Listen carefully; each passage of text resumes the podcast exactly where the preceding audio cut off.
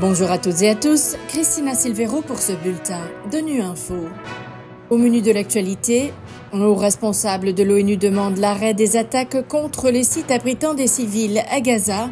Au Conseil, la représentante de l'ONU réitère son appel à contribuer au déploiement rapide de la Force internationale d'appui à la sécurité en Haïti. Enfin, nous reviendrons sur la journée mondiale de la culture africaine et afrodescendante avec l'artiste Al-Fadi. Un haut responsable humanitaire de l'ONU a demandé ce jeudi l'arrêt des attaques contre les sites abritant des civils à Gaza.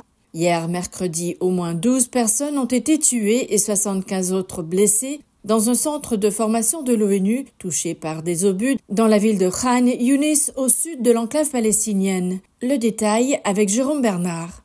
Les attaques contre les bâtiments de Gaza abritant des civils sont odieuses et doivent cesser immédiatement. C'est ce qu'a déclaré le coordinateur humanitaire adjoint dans le territoire palestinien occupé, Tom White, après qu'un centre de formation des Nations Unies a été directement touché la veille. Le centre de formation a été touché par deux obus et a pris feu, a précisé le haut responsable de l'ONU, qui a condamné le non-respect constant des principes fondamentaux du droit humanitaire international, distinction, proportionnalité et précaution dans la conduite des attaques. Alors que de violents combats impliquant l'armée israélienne et les groupes armés palestiniens se poursuivent autour des hôpitaux et des abris de Khan Yunis, Tom White a averti que le personnel, les patients et les personnes déplacées sont piégés à l'intérieur et que les opérations de secours sont entravées. Il a regretté qu'un certain nombre de missions visant à évaluer la situation aient été refusées. Il a toutefois précisé que l'ONU a finalement réussi à atteindre les zones touchées pour traiter les patients traumatisés, apporter des fournitures médicales et évacuer les patients blessés vers Rafah. Devant le Conseil de sécurité, la représentante spéciale de l'ONU pour Haïti a insisté ce jeudi sur la gravité de la situation dans le pays. Aux violences des gangs s'ajoutent désormais celles des mouvements d'autodéfense civile. La violence, les déplacements et la perte des moyens de subsistance rendent des milliers d'enfants vulnérables au recrutement par les gangs.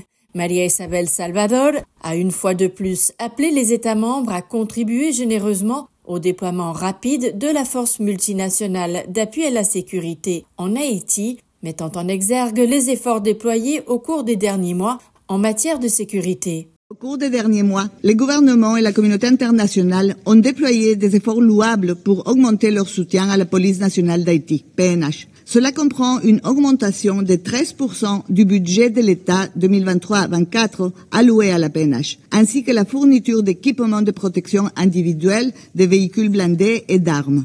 Grâce aux veilleurs multilatéraux et au conseil technique du BINU, des moyens de transport, du matériel, matériel de bureau, du matériel d'enquête et des formations, des renforcements des capacités ont été fournis à plus de 400 agents de la PNH. Et depuis octobre 2023, avec la livraison de 20 véhicules de patrouille et de 150 motos achetées par le biais du programme conjoint Basket Fund, géré par les PNUD, la mobilité de la PNH est accrue. Afin de développer des actions concrètes, le BINU est étroitement engagé dans des consultations avec les autorités nationales haïtiennes pour mieux comprendre leurs attentes quant à l'impact potentiel que pourrait avoir le déploiement de la mission multinationale d'appui à la sécurité autorisée par ces conseils.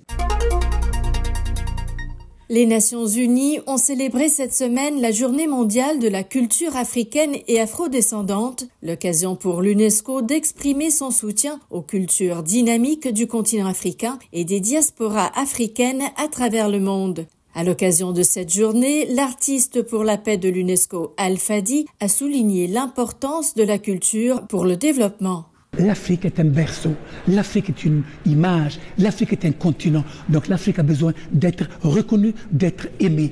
Je crois que l'Afrique avec le monde, l'Afrique avec les cinq continents, l'Afrique dans son univers de création ne peut que donner une dimension pour que l'Afrique puisse être respectée. J'ai toujours dit, sans culture, il n'y a pas de développement. J'ai toujours dit que l'image de notre continent aujourd'hui, c'est de respecter la culture, de donner une chance aux culturels. Pour moi, la culture, c'est l'UNESCO, la culture, c'est l'image, la culture, c'est ce que j'ai toujours promu pour que l'Afrique soit un continent magnifique, magique et qui fait bon vivre. Le continent africain, avec le monde, avec la mondialisation, on va aller très loin.